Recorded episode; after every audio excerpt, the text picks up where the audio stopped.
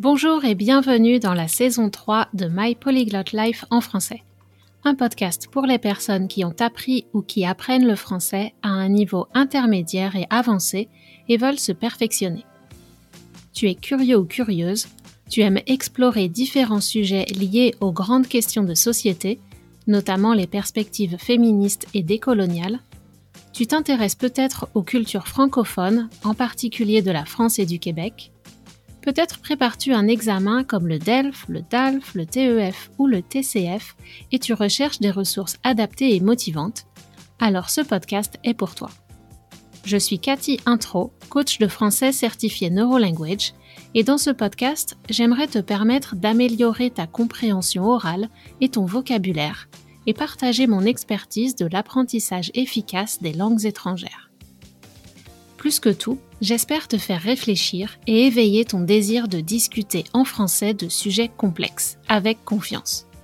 Si tu aimes ce podcast et veux le soutenir, laisse une note et un commentaire sur Apple Podcast et parle-en à tous tes amis et à tes profs.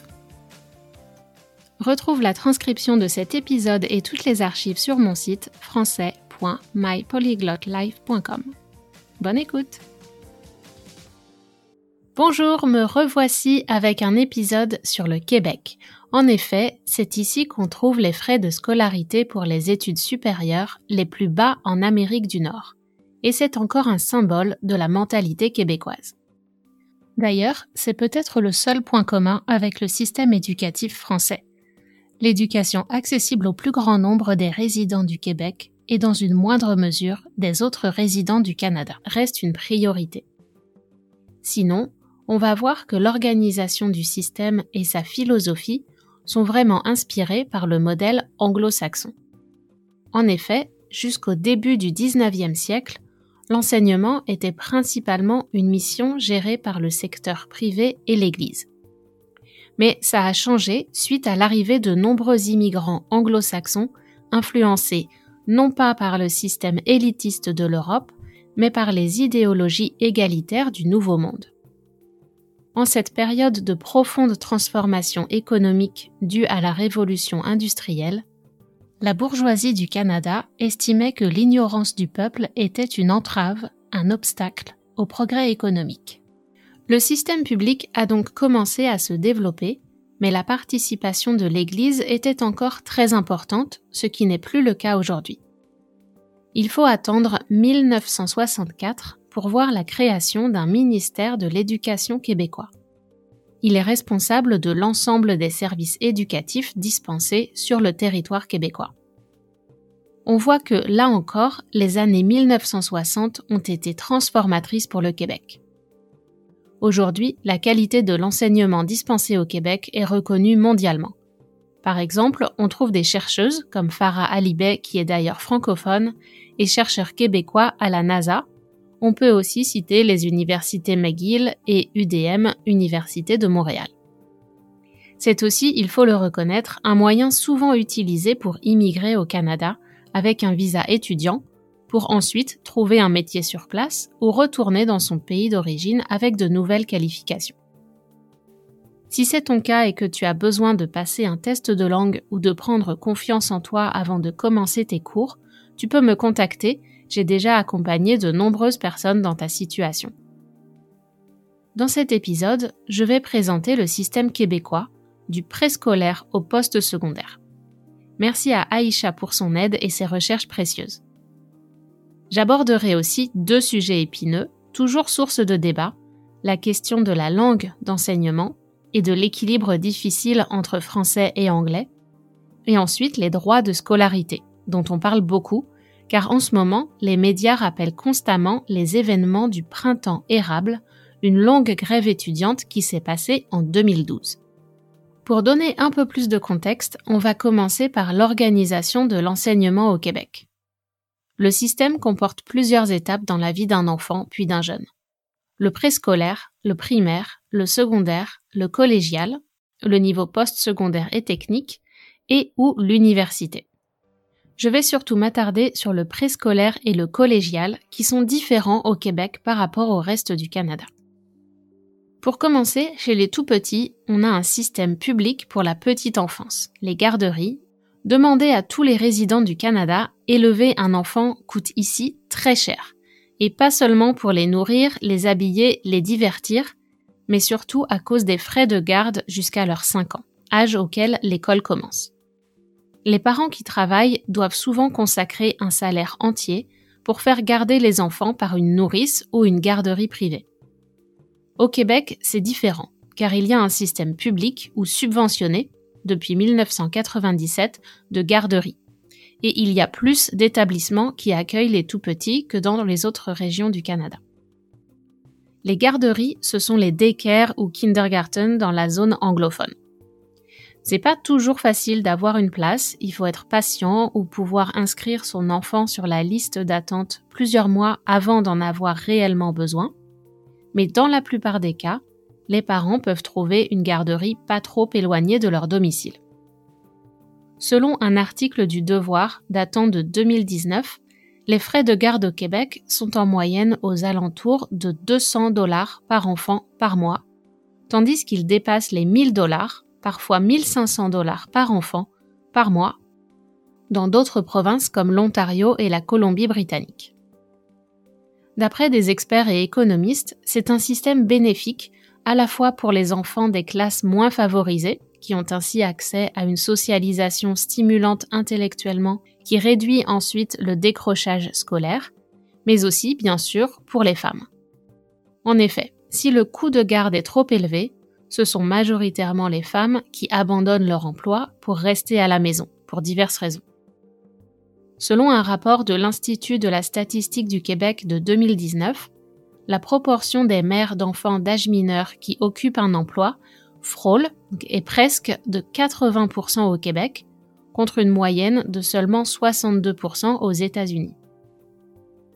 Depuis quelques années, le Premier ministre du Canada, Justin Trudeau, essaye de créer une entente, un accord entre le fédéral et les provinces, en commençant par l'Ontario, pour mettre en place un système subventionné similaire à celui du Québec mais la mise en place est très lente car le gouvernement conservateur de l'Ontario préfère l'option d'accorder des crédits d'impôt aux familles. Au Québec, ces derniers mois, on a connu des grèves des éducatrices et éducateurs de la petite enfance. Ces personnes qui travaillent dans les garderies, justement. Elles et ils demandent une augmentation de salaire et des meilleures conditions de travail, car elles estiment que leur travail n'est pas valorisé comme il devrait.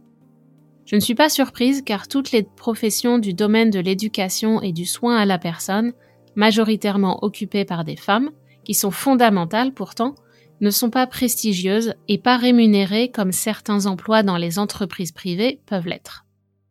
Après ces garderies, on suit un système similaire au modèle nord-américain, sauf qu'il n'y a pas l'étape de middle school comme aux États-Unis. À partir de 4 ou 5 ans, l'enfant entre à la maternelle preschool dans le Canada anglophone, et l'enseignement est gratuit de l'âge de 5 ans à l'âge de 17 ans pour les enfants et les jeunes qui restent dans le système public. L'école est obligatoire jusqu'à l'âge de 16 ans.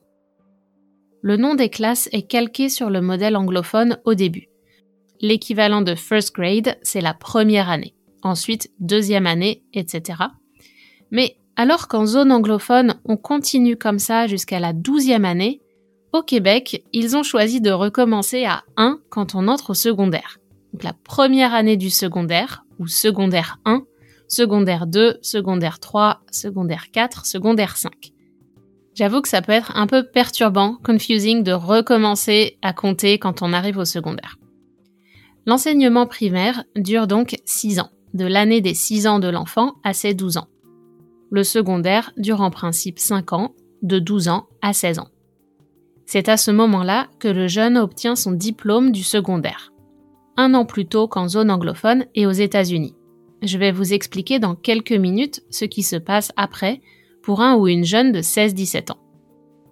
En tout cas, c'est à ce moment-là, la fin du secondaire, que les ados peuvent profiter d'un bal des finissants, l'équivalent du prom night aux États-Unis.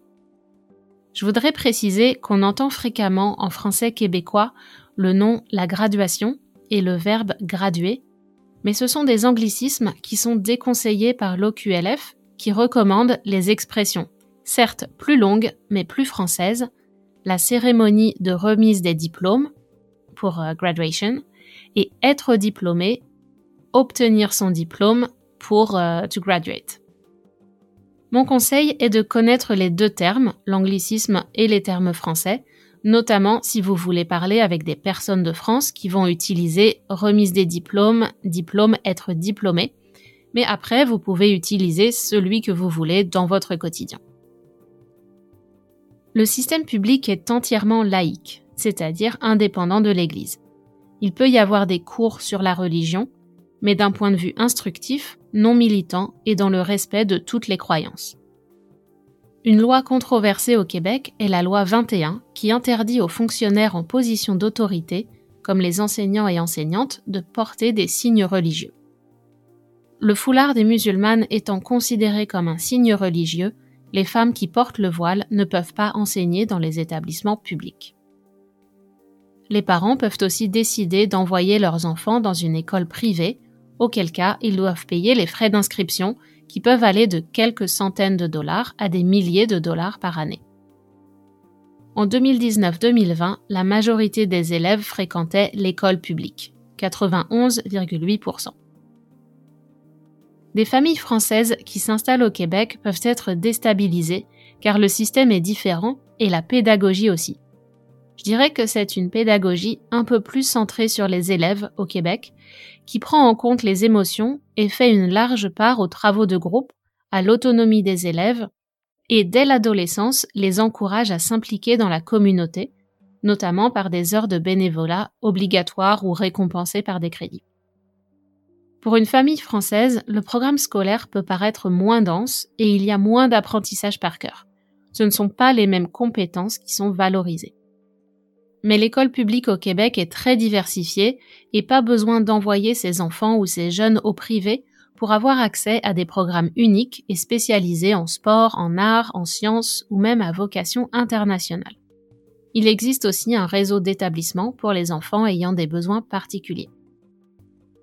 Maintenant, attardons-nous sur une particularité du Québec entre le secondaire et l'université. C'est le niveau collégial, notamment représenté par les cégeps. Ça, c'est un point qui est perturbant pour les familles françaises, car le collège en France, c'est juste après le primaire, plus ou moins l'équivalent de middle school entre 11 et 15 ans. Mais au Québec, les collèges suivent plutôt le format nord-américain des colleges, un enseignement post-secondaire hors du réseau universitaire. En France, les équivalents pourraient être des instituts ou écoles privées, mais au Québec, il y a des cégeps dans vraiment tous les domaines.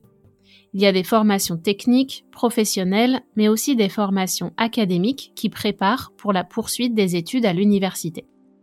Le Québec est le seul endroit au monde à avoir un réseau de cégep, acronyme pour Collège d'enseignement général et professionnel.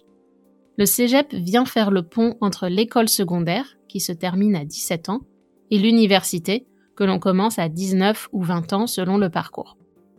Il s'agit d'une formation technique de 3 ans ou pré-universitaire de 2 ans. Les cégeps font partie de l'enseignement post-secondaire public et à ce titre, ils sont gratuits. Oui, oui, les frais de scolarité annuels sont de zéro quand l'étudiant est inscrit à temps plein. Il y a aussi un système de bourse pour les étudiants qui ont peu de moyens. En parallèle, il y a aussi un réseau post-secondaire privé, les collèges, qui ne sont pas des cégeps. C'est terminé pour l'introduction et la présentation du système.